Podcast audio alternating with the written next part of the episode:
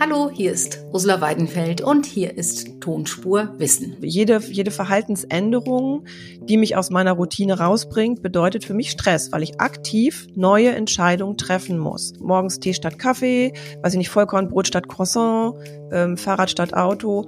Und wenn ich das in kleinen Schritten umgesetzt habe, quasi, dann hat sich das gefestigt, dieses neue gesunde Verhalten, und dann bin ich bereit für den nächsten Schritt. Warum essen wir eigentlich in jedem Winter zu viel und im Frühjahr müssen wir dann wieder abnehmen. Das ist super anstrengend, super ineffizient und super ätzend.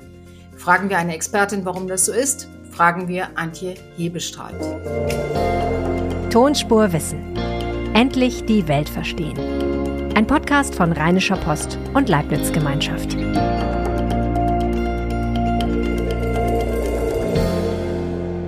Herzlich willkommen zu Tonspurwissen. Endlich verstehen, warum wir uns so oft falsch entscheiden und erfahren, welche Ideen Wissenschaftlerinnen haben, damit es irgendwann mal besser wird. Das ist Tonspurwissen. Sie finden uns jede Woche in Ihrer Lieblingspodcast-App oder auf Spotify und auf dieser. Und ich freue mich natürlich über Ihr Feedback. Wie gefällt Ihnen Tonspurwissen? Und welche Fragen sollten wir in unserem Podcast mal beantworten? Schreiben Sie mir gerne an tonspur-post.de und ich freue mich auch, wenn Sie uns in Ihrer Podcast-App bewerten. Dankeschön. Heute geht es bei uns ums Abnehmen. In der Corona-Zeit haben die meisten von uns zugenommen und ehrlich gesagt nicht nur wir, auch unsere Kinder sind dicker geworden und das nicht zu knapp. Das ist schlimmer, als es sich anhört, denn nicht nur wir haben Probleme, Übergewicht wieder loszuwerden. Für Kinder ist es noch komplizierter. Die meisten schleppen ihr Übergewicht ihr Leben lang mit sich herum, im wahrsten Sinne des Wortes. Und klar, ein einfaches Rezept dagegen wäre super, gibt es aber nicht. Antje Hebestreit vom Leibniz-Institut für Präventionsforschung und Epidemiologie in Bremen erklärt mir jetzt, wie sich Familien gesünder ernähren können und wo kleinere Chipstüten auch helfen würden. Antje Hebestreit leitet am Leibniz-Institut für Präventionsforschung und Epidemiologie in Bremen die Fachgruppe Lebensspielbedingte Erkrankungen. Hallo, Frau Hebestreit. Guten Morgen, Frau Weidenfeld. Frau Hebestreit, in der Corona-Zeit haben alle wahnsinnig zugenommen. Hört man, wie viel haben die Deutschen denn jetzt mehr auf der Uhr? Naja, ähm, da gibt es irgendwie unterschiedliche Zahlen. Ich habe nochmal nachgeguckt.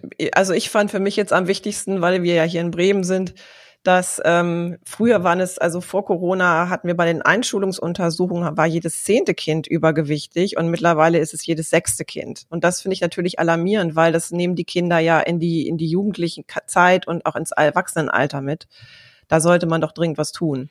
Und weiß man, dass das Corona ist oder hat das eben, es gibt ja so einen allgemeinen Trend, dass Menschen immer fülliger werden und eben auch Kinder. Hat das mit Corona zu tun oder ist es eben eher der allgemeine Trend, der da wird? Naja, also Sie haben recht, das ist jetzt nicht nur durch Corona gekommen. Ähm, dafür wäre es sicherlich auch zu schnell gewesen. Das sind natürlich ähm, Schieflagen, die wir vor Corona schon hatten, mit denen wir da zu kämpfen haben. Und durch Corona wurde das nochmal katalysiert. Da hat sich das quasi nochmal zugespitzt. Man sollte ja einmal denken, wenn die Leute zu Hause sind und zu Hause essen, essen sie vernünftiger, als wenn sie zwischendurch in der Kantine snacken. Das ist dann nicht so der Fall. Oder ähm, in der ähm, Schule, in der Schulspeisung sitzen. Genau, also was wir natürlich gerade bei Kindern sehen können, dass die ähm, Schulkost, aber zum Beispiel auch die Bewegung in den Schulen hier einen Riesenanteil hat. Ähm, wir haben in, in unseren Studien herausgefunden, dass die Kinder in der Schulzeit schon ungefähr 50 Prozent der täglichen Aktivität schon in der Schule ähm, quasi ähm, verbringen. Und das fehlte da natürlich. Das konnten die Eltern nicht auffangen, insbesondere wenn natürlich die Mütter dann auch im Homeoffice waren, ihren Job auch noch abgerissen haben, zusätzlich dann noch Mahlzeiten auf den Tisch stellen mussten. Da kam dann natürlich auch schnell mal eine Fertigpizza oder Fischstäbchen auf den Tisch. Und ähm, wie gesagt, das heißt, das sind alles Probleme, die vor, vor Covid schon existierten, die aber noch nicht so sichtbar waren. Mhm. Und wir merken natürlich an, ähm, dass es eben auch ein Skandal ist, dass auch ausgerechnet die Mütter das dann alles wieder an der Hacke hatten, die sowieso erstens eine Erwerbstätigkeit nachgehen und dann zweitens in der Corona-Zeit auch noch Hausarbeit und Kinder wieder fast in einem alten Rollenmuster übernommen ja. haben. Also da hat sowohl die Familienindus äh, die Familienpolitik, finde ich, als auch äh, die, die, ja, äh, also auch die, die Arbeitgeber, das haben sich irgendwie alle wieder mal zu leicht gemacht. Und ich höre das immer noch, dass man äh, immer noch sagt, naja, die Mütter sind ja zu Hause, sie können ja ihre Kinder dann nebenher betreuen. Äh, gerade bei Kindergartenkindern, wer die zu Hause hatte, der weiß, Also da ist, das ist ein Fulltime-Job und dann auch noch nebenher drei Mahlzeiten und frisch kochen und frisch einkaufen. Das ist, das ist ein Fulltime-Job, da kriege ich meine acht Stunden nicht noch mit abgerissen. Ne? Und wenn man, wenn man jetzt mal von Corona wegguckt, und wir haben ja gerade schon gesagt, es ist ein allgemeiner Trend, der eben durch Corona nochmal sich verstärkt hat. Welche Rolle spielt denn so dieser neue Blick auf den Körper, den wir jetzt haben? Also ich bin seit ein paar Jahren super beruhigt, weil ich ja jetzt weiß, dass Body Positivity, also dass man sich so nehmen soll, wie man ist und sich so akzeptieren soll, wie man ist, dass das eine ganz wichtige Rolle spielt, um eben mit Krisen gut umgehen zu können. Und seitdem denke ich halt eben auch, na gut, was die Waage sagt, ist eigentlich egal, Hauptsache du fühlst dich gut. Naja, also ich, ich, ich glaube, das würde ich jetzt erstmal kurz klären wollen, was das eigentlich für eine Bewegung ist. Denn äh, es, es heißt ja eigentlich, wenn ich so übersetze, eine positive Einstellung zum Körper. Wir interpretieren das so, dass ich meinen Körper so annehme. Eigentlich war es ja ein, ein Begriff, der viel weiter gefasst war. Ne? Das heißt ja eigentlich, dass ich eine Selbstakzeptanz äh, des eigenen Körperbildes habe, aber darüber hinaus auch noch eine soziale Gerechtigkeit, ähm, Diversität, Antidiskriminierung. Das wird alles jetzt vergessen. Ne? Es geht jetzt irgendwie nur auf das Körperbild. Und ähm, ich glaube, da ist ein bisschen eine, eine Kritik vielleicht auch angebracht, dass man nicht wieder nur auf das Aussehen gehen sollte, weil das will ja gerade diese Bewegung eben nicht. Und ähm, das ist jetzt so ein zweischneidiges Schwert. Also ich, wenn, wenn man mal die Literatur durchliest, sieht man, dass es natürlich gar nicht schlecht ist, dass man mal so eine Gegenbewegung zu diesem, zu dieser Selbstoptimierung hat. Ne? Also man kennt das ja alle mit Variables und dann messe ich, wie viel ich schon gelaufen bin und dann muss ich heute immer noch 2000 Schritte und so. Ähm, das ähm, heißt aber eben auch, dass vielleicht ähm, man gerne auch seine überflüssigen Funde damit vielleicht auch entschuldigt. Und ähm, es also diese, Bewegung steht so ein bisschen in der Kritik, dass bodypositive Menschen sich dann eben auch weniger bemühen, äh, ein gesundes Körpergewicht zu erreichen oder sich ausreichend zu bewegen, vielleicht weniger zu, äh, zu rauchen und zu Alkohol zu trinken, also weniger motiviert sind, ein gesundes Gesicht, Gewicht zu erreichen. Und das ähm, würde natürlich dann eben einen ungesunden Lebensstil eher fördern. Und was sagt die Forschung dazu? Gibt es da schon Ergebnisse? Ist es so oder ist es erstmal nur eine Annahme?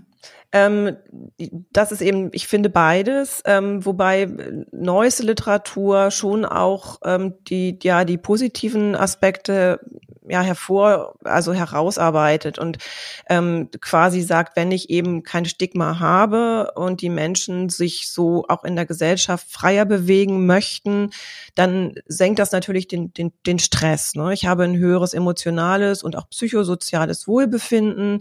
Das heißt, ich kompensiere dieses ähm, wenn ich sonst ein Unwohlbefinden hätte oder mich nicht wohlfühle, würde ich dann ja das eher mit Essen kompensieren. Das würde dann eben wegfallen.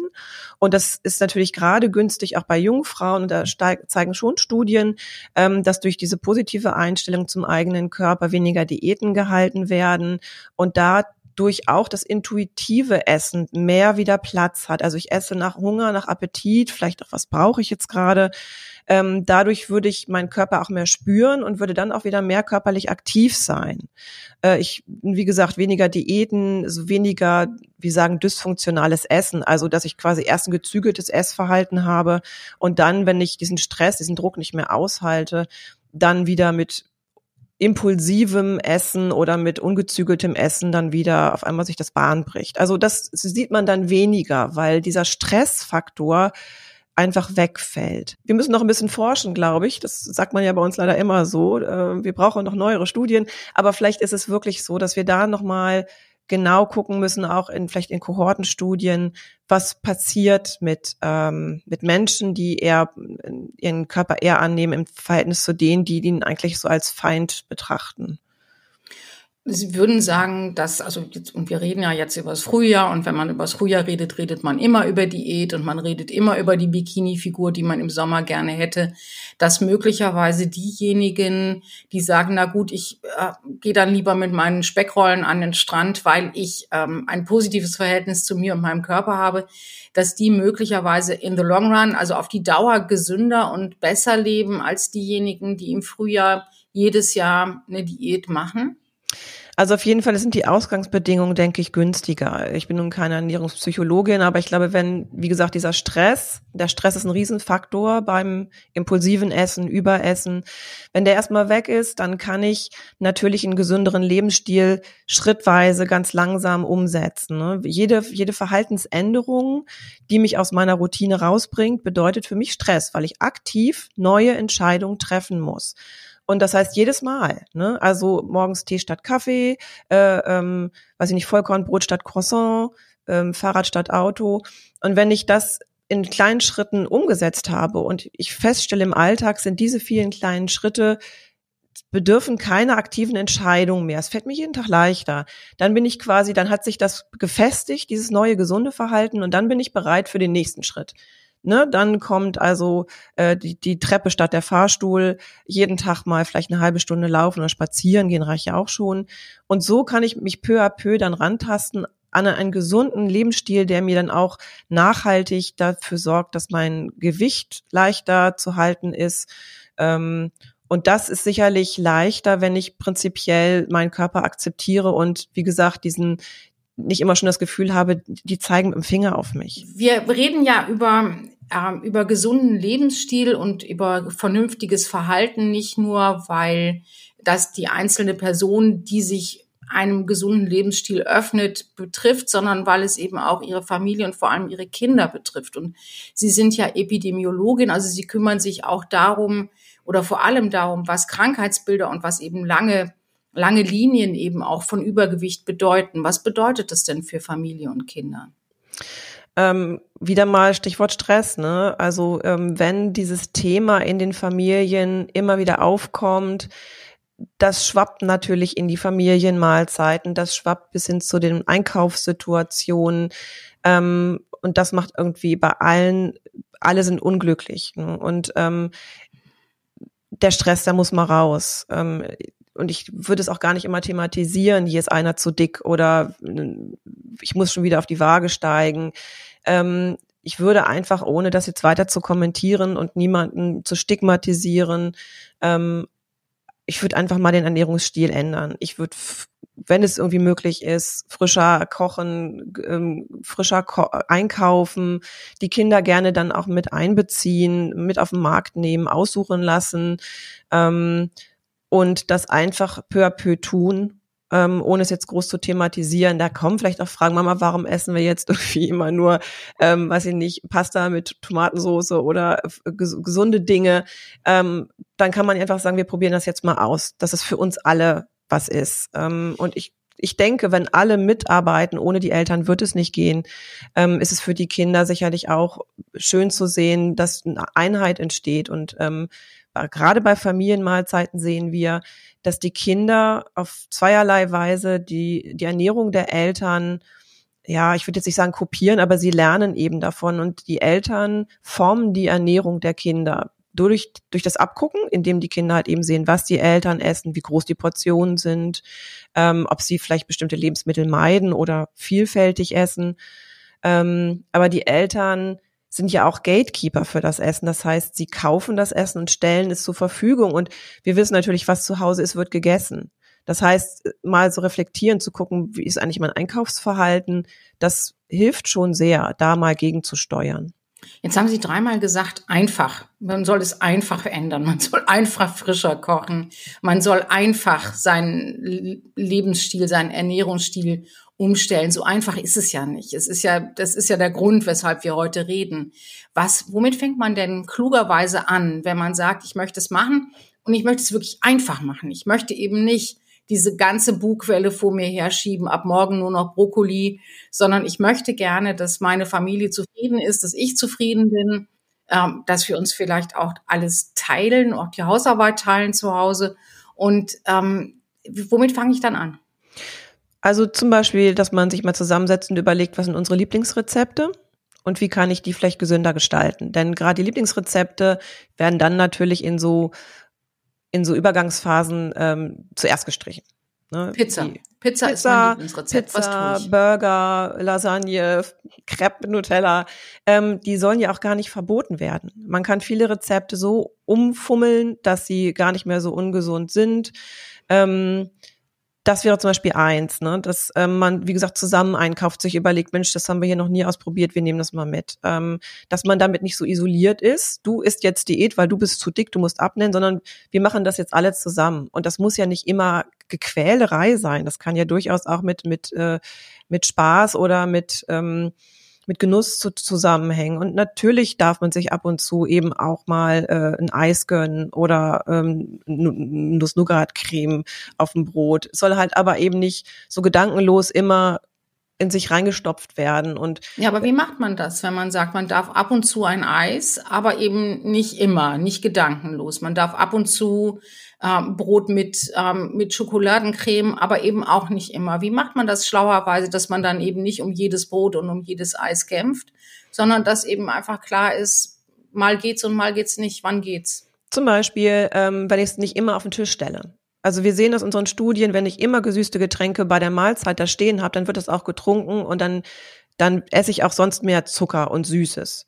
Ähm, der Geschmack lässt sich auch runtertrainieren. Aber also wenn ich zum Beispiel weiß, ich habe eine Nuss-Nougat-Creme zu Hause, dann stelle ich die vielleicht nur am Wochenende auf den Tisch. Und wenn die Kinder die aber während der Woche auch einfordern, dann kann man halt eben sagen, versuchen wir es eben nur mal am Wochenende, kommen wir nehmen heute einfach mal einen Fruchtaufstrich. Also Alternativen bieten, ähm, auch mit den Kindern zu reden und nicht nur so sagen, das ist jetzt so, sondern auch zu erklären, warum das so ist. Und ähm, zu sagen, lass uns das am, für das Wochenende beibehalten, da ist es ja auch okay und dann reicht das ja vielleicht auch.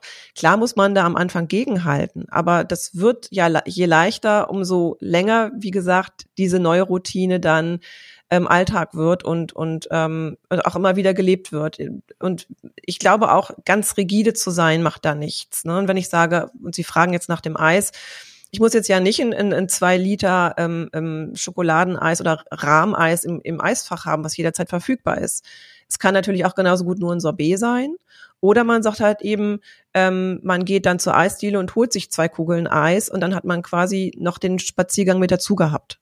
Also nicht immer alles verfügbar äh, zu haben zu Hause ist schon auch eine große Hilfe. Das heißt, wenn ich kein Nutella habe, dann wird auch keins gegessen. Das ist, klingt jetzt ein bisschen banal, aber es ist, ähm, es hilft auf jeden Fall sehr. Die Kinder werden natürlich auch ihr Taschengeld dann zum Kiosk tragen und sich eventuell die Gummibärchen auch so kaufen. Aber ähm, zumindest ähm, ist es dann schon mal nicht immer zu Hause, wenn ich vor der Glotze sitze, immer gleich eine ganze Tüte leer. Es hilft zum Beispiel bei den Kindern auch schon, wenn man, wenn man Portionen abfüllt. Ne? Wenn man jetzt nicht die ganze Tüte Chips aufreißt, sondern vielleicht einfach eine kleine Schale abfüllt und sagt, versuch doch mal damit erstmal klarzukommen. Wer ist denn besonders betroffen von Übergewicht? Ja, in erster Linie sehen wir, dass das Familien sind, die ähm, einen geringen ähm, Bildungsstatus haben. Ähm, und wie gesagt, das sind Familien, die es auch vor Covid und vor der Finanzkrise schon schwer hatten. Einfach, weil die ähm, unser, Leben, unser, unser Ernährungsumfeld darauf ausgelegt ist, eben genau diese hochverarbeiteten hochkalorischen, ungesunden und oft billigen Lebensmittel attraktiv zu machen. Ne? Sie sehen es quasi in der Werbung, im Internet, die Influencer werben dafür und manchmal sind halt eben diese Lebensmittel auch günstiger als, als Obst und Gemüse. Das heißt, da ist eben, da müssen die Ernährungsumfelder geändert werden in Deutschland, damit gerade diese Familien es einfacher haben, sich gesund zu ernähren. Das sind übrigens nicht unbedingt Migrantenfamilien. Das ähm, sind nicht unbedingt Familien mit, einem, mit einer Einwanderungsgeschichte. Ähm, wir sehen auch in, in diesen Gruppen, dass ein hoher Bildungsstand äh, vor Übergewicht schützt. Das heißt, ähm, hoher Bildungsstand, hohes Einkommen sind die Leute, die heute eher normalgewichtig und dünn sind und niedriger Bildungsstand, niedriges Einkommen sind diejenigen, die uns auf der Straße als übergewichtig oder, oder üppig begegnen. Ja, also ich denke schon, dass ähm, dass das mit, ich würde es jetzt auch gar nicht unbedingt ans Einkommen koppeln. Also ich denke, es gibt genauso gut Übergewichtige in den hohen Einkommensgruppen. Äh, äh, ähm, ich denke, es hat sicherlich auch was zum Zugang zu, ähm, ja, zu, zur Bildung zu tun oder zur Information. Ne? Was hilft mir, wenn ich merke, ich komme alleine nicht klar, ich kriege mein Übergewicht nicht runter, dann haben Menschen mit einem einfachen Zugang zu Bildung, zu Information, zu Hilfe einfach einen Vorteil. Und ähm, und ich glaube, dieser, da muss man, glaube ich, nochmal drauf, drauf hinweisen, dass wir jetzt auf keinen Fall aufhören können, ähm, selbst wenn wir sehen, dass Interventionsmaßnahmen nicht wirklich greifen, weil es einfach allen schwerfällt, ihr eingeschliffenes Verhalten zu ändern. Ähm, wir müssen an die Strukturen, wir müssen an das System und wir müssen das System einfach so umstrukturieren, dass alle Bildungsgruppen ähm, eine einfache, also die, die gesunde Wahl, die einfache Wahl ist, dass wir es ihnen erleichtern, eine gesunde Wahl zu treffen. Und da würden natürlich dann auch die äh, Gruppen mit einer hohen Bildung natürlich auch von profitieren. Ja, ich frage das, weil, weil man natürlich sich fragt, wie soll denn jemand, der ohnehin unter enormem Stress steht, um sein Leben zu organisieren, seinen Lebensstandard in irgendeiner Form zu halten, seine Kinder morgens in die Schule zu schicken, sie ordentlich zu ernähren. Wie soll jemand, dem das sowieso schon totalen Stress macht, dann auch noch anfangen, seinen Lebensstil umzustellen, wenn er oder sie gar nicht weiß, wo man die Informationen dazu bekommt. Genau, das, das ist genau der Kern. Also wenn ich sowieso so schon diesen Stress habe und nicht, nicht weiß, wie soll ich zum Beispiel die Klassenfahrt meines Kindes bezahlen oder ähm, wie komme ich jetzt mit den, mit den, mit den höheren Kosten bei, den, bei der Energie äh, zurecht, dann ist natürlich kompensiere ich äh, gerne auch mal mit, mit hochkalorischem Essen, mit süß, mit Fett, weil wir wissen, dass auch gerade diese Lebensmittel Stress reduzieren, weil sie unser Belohnungssystem ansprechen. Ne? Und ähm, wenn ich sonst, wir sagen immer Coping-Strategien, das ist ja so ein Stichwort. Also wenn ich Schwierigkeiten habe, meine Angst, meine Befürchtungen zu kompensieren oder, oder diese, diese negativen Emotionen zu bewältigen, ähm, dann hilft, hilft halt gerne auch mal äh, Schokolade oder Chips. Ne? Und, und darum sind diese Lebensmittel ja so begehrt und dafür sind sie auch gemacht im Übrigen. Die Lebensmittelindustrie ähm, hat sich natürlich überlegt, was, was cruncht schön, was ist cremig und ähm, unser Belohnungssystem reagiert darauf, indem es dann eben den Stress für eine bestimmte Zeit senkt ähm, und dann fühle ich mich wohler. Mhm. Und, und, wie mache ich jetzt das, ähm, was Sie gerade sehr schön beschrieben haben, was ich aus meinem persönlichen Erleben sofort nachvollziehen kann?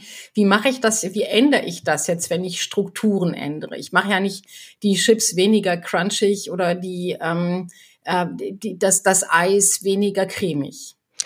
Also man, man weiß ja schon, dass ähm, es gibt, es gibt zwei oder drei Mechanismen, die da sehr wichtig sind. Zum einen erstmal ähm, gesunde Entscheidungen treffen, wenn ich und wir kommen jetzt wieder zur Bildung, wenn ich informiert bin und weiß, das ist der, das ist der Haken. Ich muss frischer essen, weniger verarbeitete Lebensmittel, sollte mich mehr bewegen, dann ist das ja schon mal eins, dass ich weiß, die nächste Entscheidung sollte möglichst in die Richtung gehen.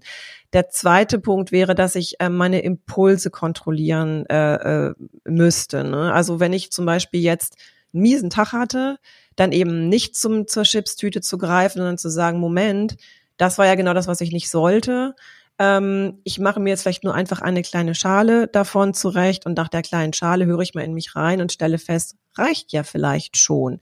Dann haben wir nämlich den dritten Punkt schon erreicht, nämlich aufhören können. Ne? Also der Impuls zuzugreifen ist das eine, aber wenn ich erstmal angefangen habe, dann auch innezuhalten und zu sagen, eigentlich bin ich satt. Und dann zu sagen, jetzt mache ich die Tüte zu und das war's. Und damit dann auch zu, dann also dann auch sich darüber freuen zu können, zu sagen, ha, Ne? Ich habe es geschafft. Ich habe jetzt vorher aufgehört, nicht die ganze Tüte gegessen. Das ist ein Erfolg. Und ähm, den zu feiern ist da sicherlich auch sehr wichtig.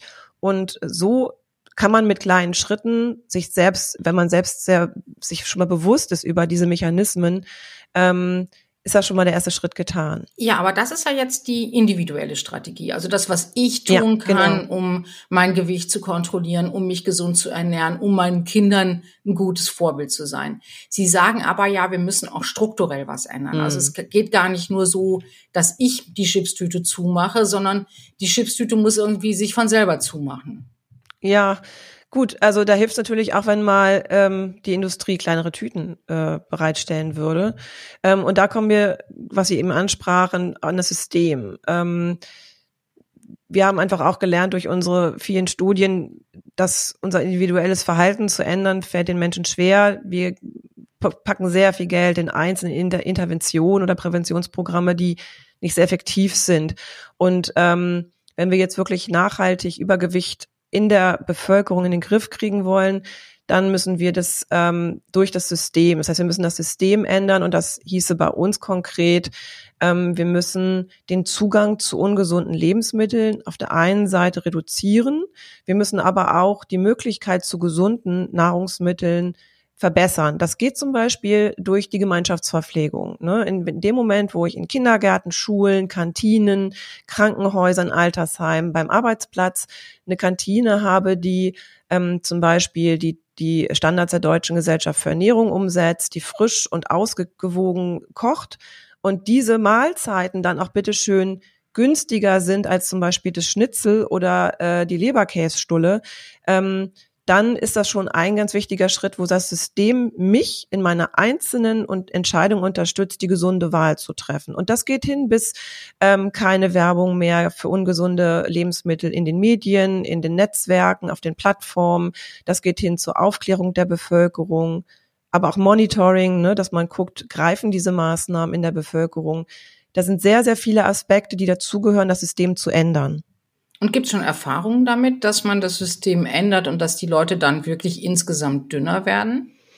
Ähm, naja, es gibt es auf jeden Fall in anderen Bereichen. Ne? Wir haben, ich sage hier Stichwort Gurtpflicht, Helmpflicht, Rauchverbot. Das waren ja solche Public Health Maßnahmen, die dazu geführt haben, dass ähm, allein die Sterbe, die Sterberaten ähm, in, in großem Stil zurückgegangen sind durch dieses Problem.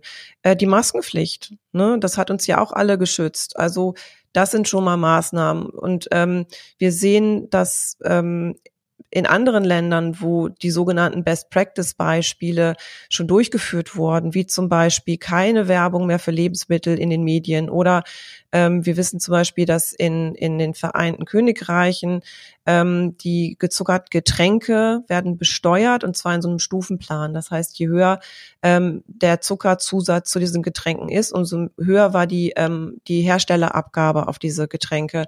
Das heißt, der Hersteller hat immer versucht, diese möglichst, also diese, diese Grenze möglichst zu unterschreiten in seinem Zuckerzusatz.